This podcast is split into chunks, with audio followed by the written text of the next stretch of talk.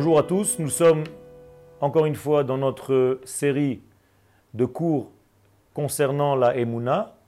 La fois dernière, nous avons traduit, essayé d'expliquer que le terme de Emouna concerne en réalité la capacité à dévoiler les choses, à les réaliser.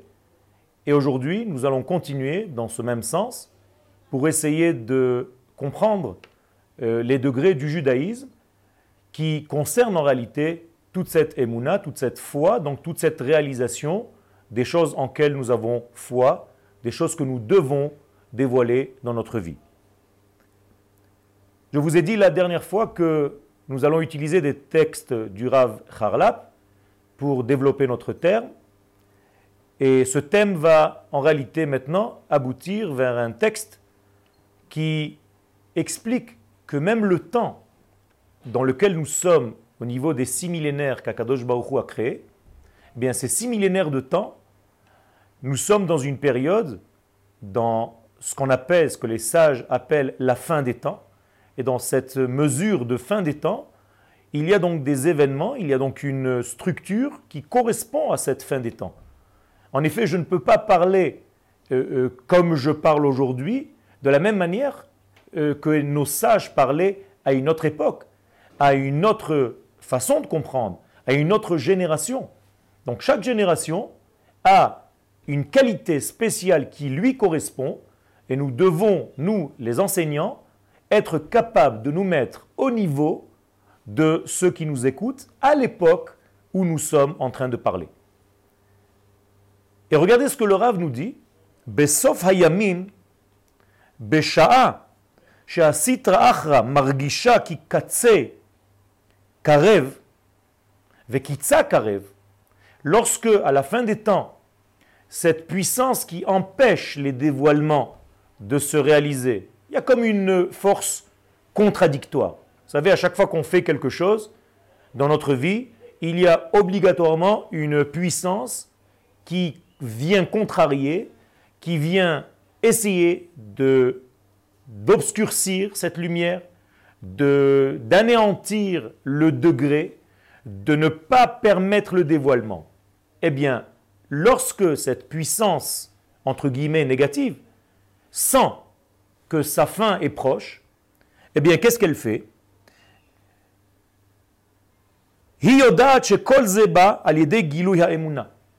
Nous dit le sage que sa peur provient justement de sa compréhension que tout vient de cette émouna.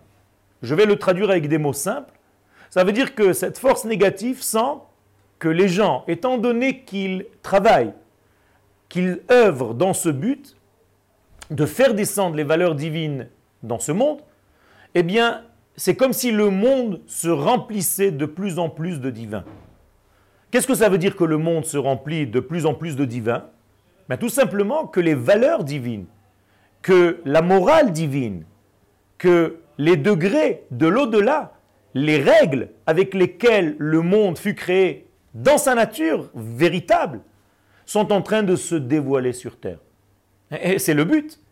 Ce but, justement, dérange toutes ces forces qui ne veulent pas se trouver ou se retrouver au chômage, parce que justement, la lumière divine est en train de se dévoiler sur terre. Alors, qu'est-ce qui se passe lorsqu'il y a un trop plein de Emouna? Lorsque les enfants d'Israël sont en train de réaliser leur véritable vie, qui sont en train de comprendre leur euh, véritable place sur cette planète, lorsqu'ils sont en train de retrouver leur identité d'Israël au niveau de tout ce que nous voyons dans notre vie, lorsqu'ils arrivent, ces enfants d'Israël, à vivre selon les temps d'Israël, c'est-à-dire le Shabbat et les fêtes, eh bien, les enfants d'Israël retrouvent par cela leur véritable structure intérieure. Autrement dit, l'application des mitzvot de la Torah, ce n'est pas une application ordonnée par un Dieu étranger à notre vie, qui vient nous donner des lois pour nous inscrire dans un livre de la vie ou inversement, shalom. Ce n'est pas le cas. Akadosh Baruch a introduit ces qualités de vie à l'intérieur de nous. Nous sommes faits, nous sommes remplis de ces qualités divines. Ça veut dire que notre Torah, c'est tout simplement de savoir sortir ce que nous avons déjà reçu à l'intérieur d'une manière innée, d'une manière basique. C'est ce que les sages appellent notre ségoula intérieur, que nous devons sortir par notre libre choix, par notre bechira. Alors nous dit le Rav qu'à cette époque, au moment où la Emouna, où les enfants d'Israël vont réaliser leur identité de plus en plus, eh bien, elle va commencer à travailler dans un sens, et je vais lire ce que le Rav est en train de nous dire, Neveket hi al Elle va commencer à se battre, cette force négative, pour sa résistance, pour vivre, pour pouvoir encore gagner quelques jours dans ce monde. Qu'est-ce que ça veut dire? Ça veut dire tout simplement qu'elle sait que sa fin est proche.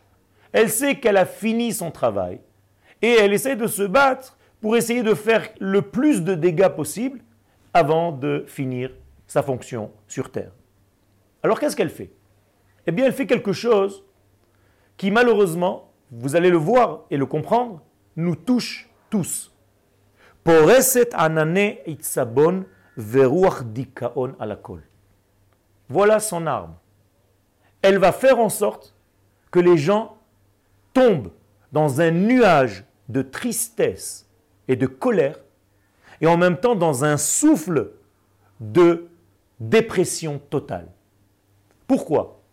Mais tout simplement un juif qui se trouve dans un état de colère, de nerfs, de mélancolie, de tristesse profonde, et pire encore, lorsqu'il est dans une dépression, eh bien, il ne peut plus servir à Kadosh Baruch Il ne peut plus réaliser.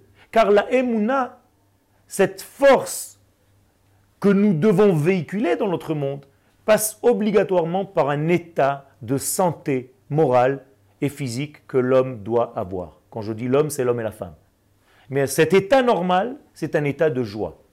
Comme il est dit, Ivdu et Hashem besimcha. Et si on ne sert pas à Kadosh Baruch par un état de joie, eh bien la Emouna ne peut pas passer. La Emouna, c'est comme une prophétie. La prophétie ne peut pas passer si le prophète se trouve dans un état de tristesse. Le prophète qui réalise la lumière divine est un prophète qui vit au moment même de cette réalisation dans un état de joie intense. Donc cette force négative, pour euh, essayer d'empêcher et pour réussir justement, elle va faire descendre un nuage de tristesse sur la personne.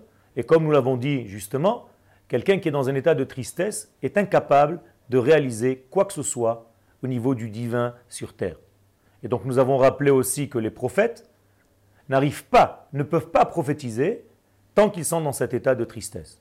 Nous voyons Yaakov Avinu qui n'a pas prophétisé tout le temps que Yosef n'était pas à côté de lui, justement parce qu'il était dans un état de tristesse, croyant que Yosef a été dévoré par cette fameuse bête féroce. Et lorsque cette force négative arrive à faire pénétrer cet état de dépression totale chez l'homme, eh bien elle a gagné le combat. C'est exactement ce qu'elle voulait. Ça veut dire qu'elle va faire réveiller chez l'homme, comme dit le Rav, mitorerim pikpukim vehisusim. Ça va faire réveiller chez l'homme un état de doute total, l'homme ne saura plus ce qu'il faut faire dans sa vie. Il n'est plus sûr de rien. Au départ, les choses étaient très claires dans sa tête. Il savait qu'il devait faire telle et telle chose. Il y avait un chemin tracé devant lui. Tout était ouvert. À partir du moment où le doute s'installe, justement à cause de cette tristesse et de cette mélancolie et de cette force de déviation totale de la simcha, qui est notre état normal de base, sain, naturel, eh bien sortir de cet état naturel, c'est tout simplement tomber dans cette déprime, dans cette dépression. Et cette dépression fait en sorte que tout devient aléatoire. On ne sait plus si véritablement nous sommes dans le vrai chemin. Peut-être que toute cette Torah n'est qu'un grand film, une grande force imaginaire que je me suis créée. Dieu peut-être ne veut rien de moi, je ne sais même pas ce que je fais dans ce monde, et ainsi de suite.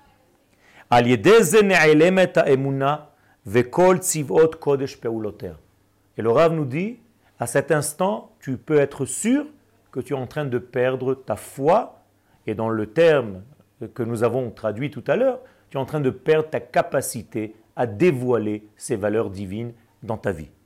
Bien entendu, lorsque tu ne les dévoiles pas, toi-même tu deviens quelqu'un de triste, quelqu'un d'amer, et tout ce monde, tout ce monde te paraît comme un monde qui n'est pas euh, euh, viable, un monde qui n'est pas euh, censé être vécu, et la vie devient fade, et plus que ça, elle devient noire, avec des angoisses et des peurs qui envahissent la personne.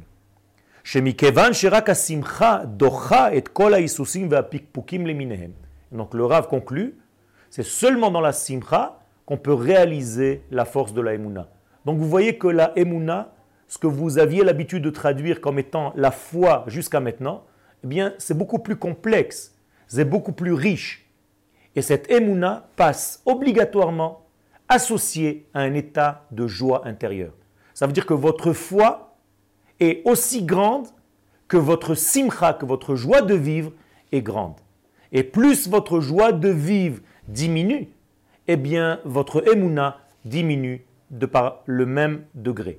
Car c'est un canal, la simcha est un canal, est un tsinor par lequel véhicule, ce véhicule vient, arrive dans ce monde, cette emuna, votre foi. Donc lorsque l'homme se trouve dans un état de joie, eh bien il est dans un état de plénitude totale où il peut accéder, rencontrer les degrés du divin, pénétrer dans des chambres secrète de l'au-delà et revenir dans notre monde en amenant avec lui tout ce qu'il aura gagné là-bas, tous les éléments qu'il aura acquis dans cette montée intérieure. Ça, c'est la Emouna. C'est encore une manière de comprendre la Emouna. Donc nous avons rajouté aujourd'hui la notion de Simcha qui accompagne obligatoirement cette puissance que nous appelons la Emouna. Et sans cette Simcha, la Emouna se voit malheureusement s'affaiblir ou bien disparaître complètement. Donc la Emouna va de pair avec la Simcha. C'est ce que je nous souhaite à tous, c'est d'avoir une vie qui certifie le divin. Et pour certifier le divin dans ce monde, certifier se dit en hébreu les hacher, eh bien l'homme devient meuchar. L'homme devient certifié. Ça veut dire qu'il devient heureux. Meuchar en hébreu veut dire et certifié et être heureux. Le bonheur, osher. Donc quelqu'un qui certifie le divin, eh bien, il devient lui-même un homme heureux, un homme qui est agréable à vivre et qu'on a envie de rencontrer pour arriver à dévoiler de plus en plus le divin sur terre. Merci beaucoup.